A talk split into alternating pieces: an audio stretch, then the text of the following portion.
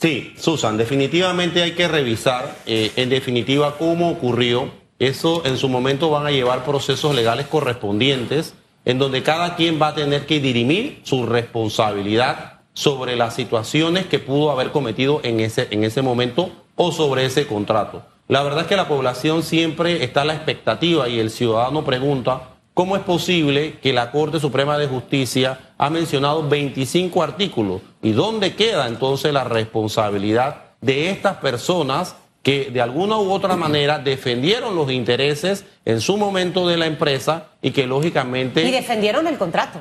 Claro, defendieron el contrato y los intereses de la empresa. Pues en su momento van a tener que dirimir las responsabilidades correspondientes eh, lógicamente va a haber que verificar esto con mucha atención y ahí existe un clamor también nacional para ver qué es lo que va a suceder a posterior. Más allá del clamor y de lo que podamos pensar, yo quiero regresar al fallo.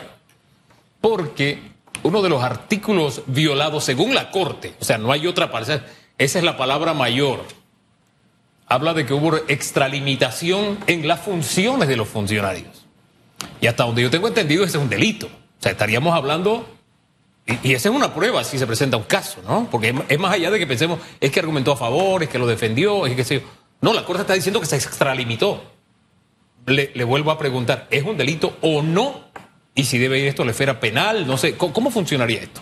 En definitiva, cualquier persona eh, puede presentar una denuncia o puede presentar una querella si se siente afectado. Lógicamente tendrá que dirimir esa denuncia y esa querella tiene que tener elementos de prueba y en su momento la Administración de Justicia, ya sea un juez penal, tendría que absorber o analizar la situación, los hechos vinculantes para poder determinar si existe o no la apariencia de un delito. Lo que acaba de mencionar Hugo es el artículo 18 de la Constitución, que en la última parte menciona con relación a los deberes de las funciones públicas. Es decir, los servidores públicos tienen el deber, lógicamente, de acatar lo que dice la ley y la Constitución pero también tienen la posibilidad de no extralimitarse o no omitir sus funciones públicas. Y el anterior, el 17, lo quiero dejar ahí también porque habla del deber de las autoridades instituidas y esto es importante porque habla de proteger la vida, la honra, bienes de los nacionales donde quiera que se encuentren. Es decir,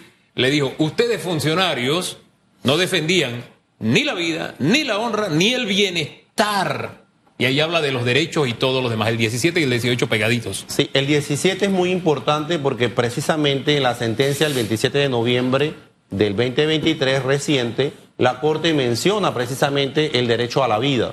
Y ojo, el derecho a la vida conectado con el tema del medio ambiente. Incluso hace un acápite con relación al tema de los derechos del niño, que precisamente también es muy importante preservarle el tema de un medio ambiente sano. Claro. Entran aquí, artículo 16 y 17, los diputados de la República. Eh, eh, ¿Y por qué le digo esto? Porque al final, si hubo omisión o no de quienes revisaron el documento antes de pasarlo a la Asamblea, ellos debieron leer todo el documento, eh, tanto los que aprobaron a favor, probablemente ahí se van a excluir a los que votaron en contra, que son cinco, si no estoy equivocado, seis y los que ese día no fueron y no votaron. O sea, entendiendo que los diputados tienen un blindaje, eh, precisamente en este caso específico, porque esto apenas inicia, pudieran ellos también ser investigados, porque la Corte en el fallo habla precisamente de esa extralimitación de funcionarios. Específicamente lo menciona Susan en el artículo 159 en el artículo 159 habla con relación al tema de las funciones legislativas y el fallo se encamina con relación a este punto a que el contrato ley podía ser aprobado o no aprobado, que esas eran las funciones legales que tenía la Asamblea Nacional de Diputados. No obstante... Pero eso no fue lo que pasó. Claro, si ustedes recuerdan, lógicamente la ley tiene cuatro artículos y parte de esos artículos incluyeron situaciones y ahí es donde se le hace la advertencia por parte de la Corte Suprema de Justicia indicando que posiblemente pudo haberse dado algo de extralimitación de función. ¿Pueden ser investigados ellos por esto? ¿El blindaje los ampara, los protege o no? Quería, quería comentarte un poco sobre el blindaje. No es que existe un blindaje. Lo que existe es un proceso penal especial. ¿Y por qué es especial? Por la calidad de la parte, por ser diputados. En una reforma del año 2004, la Constitución estableció que para la investigación de un diputado tiene que ser el Pleno de la Corte Suprema de Justicia y para la investigación de un magistrado tiene que ser la Asamblea Nacional de Diputados. Quiere decir que no son ciudadanos comunes por su calidad de parte. Ahora, hay un elemento ahí importante, disculpe que lo interrumpa, y es una palabra que a muchos no les agrada. La prueba idónea. Porque cada vez que se presenta una prueba idónea, entonces te dice la Corte, no, no es prueba idónea. O te dicen los diputados, no, eso tampoco es prueba idónea. Yo me pregunto, ¿el fallo de la Corte será o no una prueba idónea en este caso? La prueba idónea ellos la desarrollan como una prueba preconstituida. Es decir, tienes que presentar los elementos suficientes que puedan vincular, en este caso, al diputado dentro de lo que es el proceso especial en la Corte. Si me preguntan a mí, yo diría que, lógicamente, una vez publicada en Gaceta Oficial eh, la ley en donde se le hace una advertencia de forma directa, pareciera ser que pudiera existir esa prueba preconstituida para presentar estos ¿No procesos. se descartaría que pudieran ser también investigados los diputados de la República por su responsabilidad, entre comillas, con la aprobación de este proyecto de ley? No se descarta, es una posibilidad. Ahora, dentro de todo este panorama, eh, eh, y es para que nos quede de lección, uno siempre dice lo que no debe hacerse, ¿no? Lo que nuevamente no podemos hacer. Y viene otra tremenda oportunidad, licenciado Chan. Y es que en este momento tenemos que conformar un equipo de los mejores para poder obviamente entrar en un proceso de negociación que hay a un límite hasta de seis meses entre los afectados, que en este caso sería la empresa y el gobierno, porque ya la empresa ha manifestado en un comunicado que publicó el día miércoles su intención de iniciar una, una mesa de trabajo para conversar y para, para ver cómo se soluciona todo este tema. ¿Quiénes a su juicio, tomando en cuenta que ya el ministro de Comercio, una de las figuras que fue muy cuestionada en todo este tema, presenta su renuncia en el día de ayer, y se hablaba de figuras con nuevos rostros, pero que tienen que ser del Estado panameño, del gobierno panameño, eh, ¿cómo conformar ese equipo? ¿Cómo no cometer los mismos errores probablemente de buscar, y con el perdón de los abogados que participaron, a los que cometieron el error de, de revisar un documento con 25 fallas constitucionales? Yo pienso que estamos en una oportunidad histórica que tiene el país luego de este fallo que ha generado precedentes importantes en la jurisprudencia nacional. Eh, ahora lo que toca, eh, luego del fallo de inconstitucionalidad, es precisamente ver lo que son el cese de operaciones de la mina y lógicamente el cierre de la misma.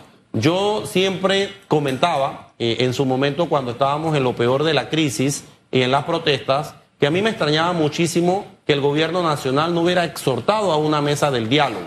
Y yo considero que eso es uno de los aspectos más importantes para poder resolver cualquier problema o cualquier situación. Y un ejemplo muy común o coloquial es cuando usted tiene una dificultad en su casa. Eh, usted conversa con su esposa, con su esposo, tratan de resolver, de dialogar. El diálogo es la solución pacífica a cualquier conflicto, ya sea de la familia o de la sociedad. Ojo con ese tema, porque miren que casualmente en el día de ayer se habla de la conformación de una comisión técnica, pero miren lo extraño, no se están convocando a las partes. Es decir, no podemos solventar un proceso de negociación o un proceso de resolución de conflicto si no involucramos a todas las partes en una haz de voluntades. Yo, yo, quiero quedarme con ese tema, porque es el importante, lo que vamos a hacer, porque lo que viene no es de ya para allá, hay procesos largos, el arbitraje, el cierre de la mina, en fin, hay muchos procesos. Hay otras minas, ver qué vamos a hacer con esas concesiones etcétera. Pero hay algo, quiero volver al tema anterior porque creo que se nos quedó en el tintero y no es que uno quiera que corra sangre y cabezas, pero es que no estamos ante cualquier decisión.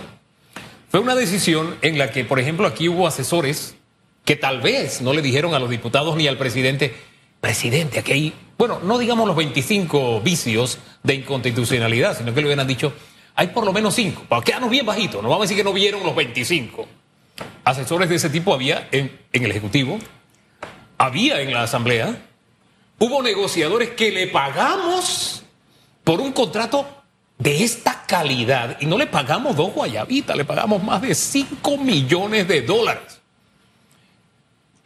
aquí no caben, no sé, acciones administrativas mínimamente por, por este tipo de errores, porque todos nos equivocamos. Oiga, pero 25 hacía el cálculo yo en términos de béisbol, porque me gusta el béisbol. Es como si usted se ponchara ocho veces consecutivas y de ñapa le metieran un strike más. A ver. Sí, definitivamente que cada quien va a tener que dirimir su responsabilidad en su momento. ¿Y a quién le toca llamarles la atención o decirle, ve acá, ve acá, esto por lo que te pagué y mira lo que me diste? O tú, ¿por qué no me lo diste? Tú tampoco, ¿por qué no me advertiste? Eso es muy importante porque, lógicamente, cuando estamos hablando de una investigación penal es el Ministerio Público quien tiene que realizar una investigación. Las investigaciones pueden realizarse de oficio, por un lado, o pueden realizarse por denuncia, por otro lado. Quiere decir que ya sea el Ministerio Público de forma oficiosa o cualquier ciudadano que esté interesado en presentar las denuncias correspondientes, lo puede hacer. Ojo, en el caso particular de los abogados, también existe el tema deontológico, es decir, el Tribunal de Honor del Colegio Nacional de Abogados. Cualquier persona que se sienta afectado también puede entonces presentar el tema deontológico porque precisamente considera pues que se ha afectado un tema ético. Y yo entiendo realmente el tema de la indignación que pueden tener muchos de los ciudadanos panameños con relación a este tema. Eh, pero yo he escuchado ya a varias personas indicar que ellos van a presentar los procesos penales correspondientes. Entonces habrá que ver cuando se accione en esa dirección y posteriormente entonces el proceso que lleva la investigación. Ahora vamos a la mesa técnica para seguir con en el orden de ideas que usted tenía, porque es importante. ¿Cómo se explica Primero, le, pongo mi opinión sobre la mesa para saber qué cree usted. Uno lo dice como periodista. Nosotros grabamos hoy el debate abierto del domingo. No tenemos vocero para hablar ni del cierre ni de absolutamente nada. Siento que el gobierno todavía está desorientado. Está como cuando el boxeador se levanta y usted le ve los ojos perdidos, que está, está knockout. Lo siento de esa manera. Tenía que preparar un reportaje, tampoco hubo vocero oficial. O sea, y se elevó la petición a nivel ministerial y a nivel presidencial. Y sí, ¿cómo no? Te vamos a responder. No llega la respuesta. Entonces se conforma una mesa técnica con esas limitaciones. Y al gobierno le queda muy poco tiempo. El arbitraje viene en seis meses. ¿Cuál sería la salida más sabia? Más allá si el gobierno tiene o no tiene capital político, credibilidad, etc. Esa es otra cosa. Sabiendo que esto de alguna forma la siguiente administración es la que tiene que llevar una carga que no va a ser fácil, que va a ser pesada, que es un trabajo que nos queda por delante. Ayudemos al gobierno en ese knockdown en que se encuentra para la conformación entonces de las luchas que se tendrá en diferentes frentes a propósito. Yo pienso que lo primero que tiene que hacer eh, el gobierno nacional es llamar a una mesa del diálogo. Yo considero que esa debe ser la hoja de ruta inmediata que debemos tener, porque a todos nos interesa, lógicamente, que nuestros administradores de la cosa pública puedan resolver, independientemente que les quede seis meses en el gobierno. Lo importante es que la responsabilidad que tenemos como nación es afrontar un reto de los más importantes en la historia nacional. Ojo con ese tema, sobre todo por lo que vivimos a nivel de la participación ciudadana y el ingreso de una gran cantidad de jóvenes que dejaron de salir de las redes y que ahora están diciendo, quiero que me tomes en cuenta como ciudadano. Hay que escuchar muy claramente el clamor nacional, por un lado. Por el otro lado, esa comisión técnica ya designada, considero yo que debe ser ampliada, llamar a los distintos sectores. Ojo, hoy día estamos celebrando el Día del Maestro. Los maestros y los educadores formaron parte de esta lucha de forma activa. Entonces también hay que traerlos a la mesa del diálogo. deberían estar en esa mesa técnica? ¿Cuántas personas pueden conformarlo? Usted hablaba de que ya ayer se escuchaba el inicio de la conformación de esta mesa.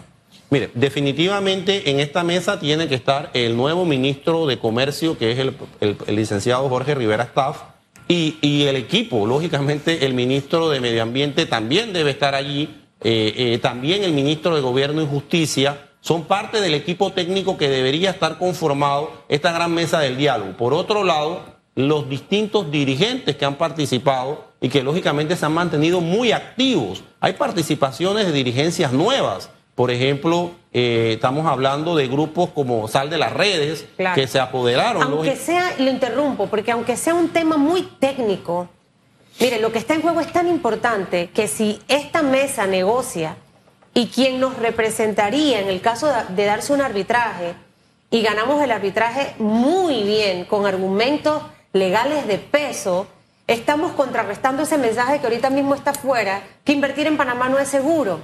Eh, por, por, la seguridad jurídica, porque no te respetan los contratos, pero si se demuestra realmente que sí hubo eh, esas fallas por parte de la empresa y nosotros al final quedamos bien. Entonces, siendo una mesa muy técnica, porque estamos hablando de aspectos legales, licenciado, eh, ¿de qué manera tendrían voz y no sé si voto al momento de redactar, obviamente, porque hay que trabajar, hay que contratar una firma.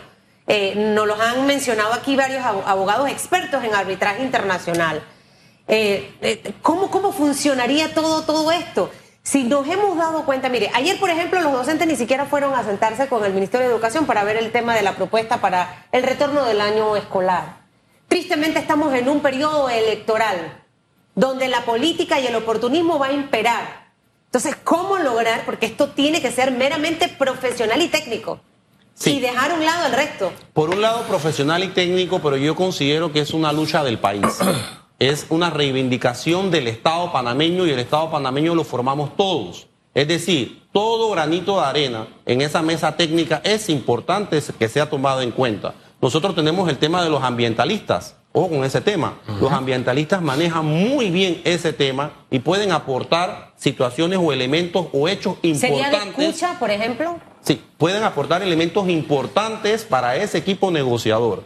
Cualquiera persona puede demandar, cualquier empresa puede demandar. En este caso, el contrato tiene cláusulas arbitrales. Por consiguiente, ellos pueden presentar sus reclamaciones. Ese es su derecho. Pero nosotros como Estado panameño también podemos presentar acciones de reconvención o demandas de reconvención o contrademandas como se le conoce y también podemos accionar y también podemos defendernos. Yo estoy seguro que luego de este proceso nosotros vamos a salir fortalecidos como nación, fortalecidos como Estado. La seguridad jurídica, considero yo, que en vez de que sea un tema de peligrosidad, puede ser fortalecida porque un órgano del Estado ha indicado de manera clara la vulneración de más de 25 artículos de la Constitución Nacional. Y eso es un tema que a nivel internacional va a resonar. me van a matar, pero 30 segundos, por favor, para esta respuesta. Yo hablé de diferentes frentes de batalla o de lucha.